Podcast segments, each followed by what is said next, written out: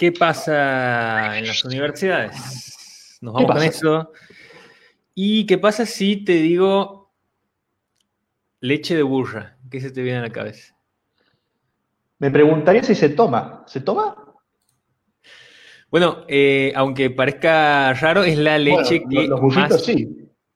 Eh, por supuesto, pero es la, la, que más similitud tiene a la leche eh, materna y tiene demostrado algunos estudios, algunos beneficios de, parte de la leche burra.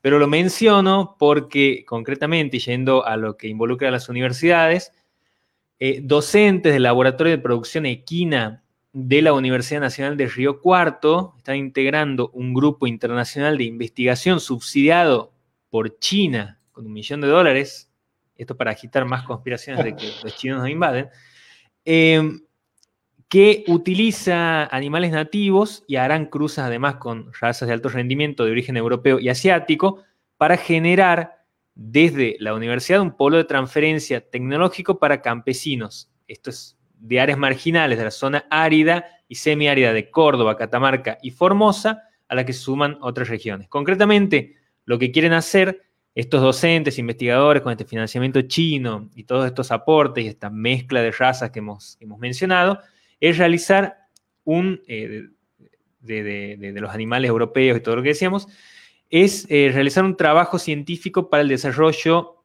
de un modelo de producción de leche de burra para consumo humano con la idea de comercializarla como paliativo para los niños y niñas que sufren alergia a las proteínas de la leche de vaca.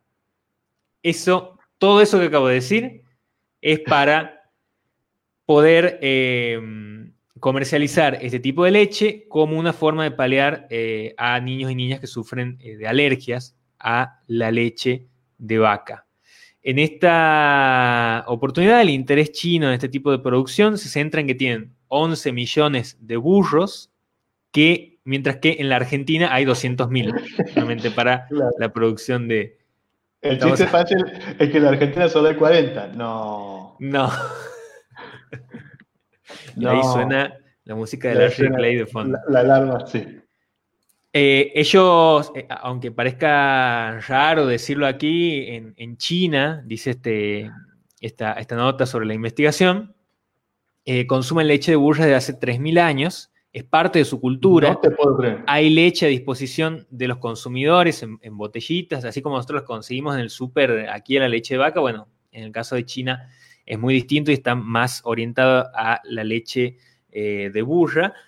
Y para ellos incluso se considera una medicina y tiene una inmensa tradición en cuanto a la ingesta de esta leche y además eh, producen péptidos que eh, le sacan a, eh, que digamos le sacan a la leche los principios activos y se los venden a la industria cosmética humana, digamos, le dan como otros usos también. Pero concretamente lo que me parecía interesante para mencionar era que aquí se va a empezar a eh, enfocar la producción en ese sentido en las provincias de Córdoba, Catamarca y Formosa a través de financiamiento chino con cruzas de razas de alto rendimiento de origen europeo y asiático para que eso se pueda comercializar y niños que sufren alergia, niños y niñas que sufren alergia puedan eh, ingerir esta leche y eh, no tener que depender de la leche de vaca.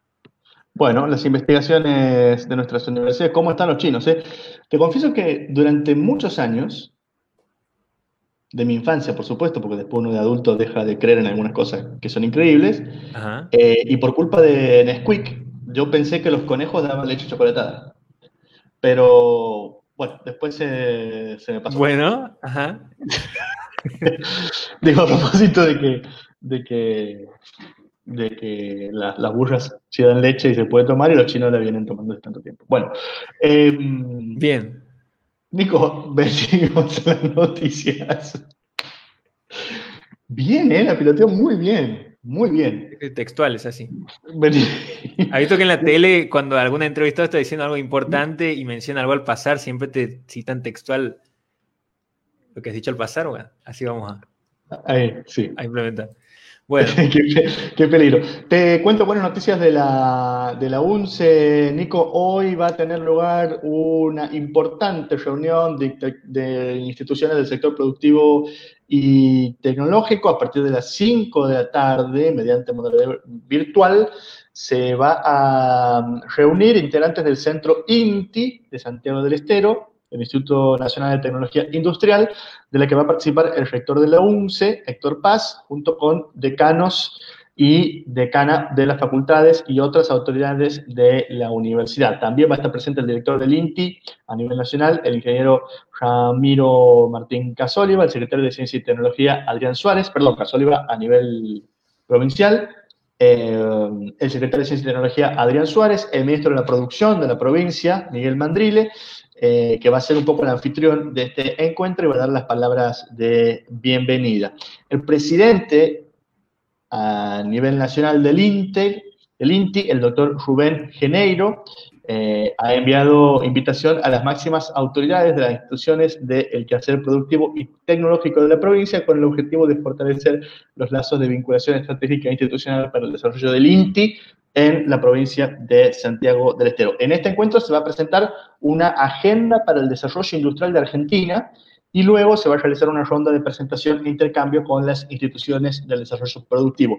Va a finalizar con las palabras de cierre a cargo del gerente operativo de asistencia regional, el ingeniero Claudio Bergeterix. Entonces, eh, eso va a ser hoy, a partir de las 5 de la tarde, y que va a abrir una serie de eh, posibilidades y oportunidades para eh, el sector productivo y tecnológico en nuestra provincia. La otra noticia del ámbito universitario, Nico, tiene que ver con el trabajo que está haciendo el gremio de ADUNCE, el gremio docente de nuestra universidad, que junto a la caja complementaria han entregado notebooks a docentes en el marco del convenio celebrado entre la Caja Complementaria, el gremio de Dulce, como te decía recién, eh, a docentes de la Universidad Nacional de Santiago del Estero, en pos de brindar herramientas al personal en el contexto de pandemia que estamos atravesando. Se realizó un acto donde participó el rector, el presidente de la Caja Complementaria, Mariano Barro Nuevo, el secretario del gremio de Dulce eh, y algunos docentes que han estado en, en este encuentro. Bueno, así que muy importante este aporte para eh, docentes que están eh, pudiendo recibir sus computadoras para trabajar en casa con el apoyo de Gremio Dulce y la caja complementaria.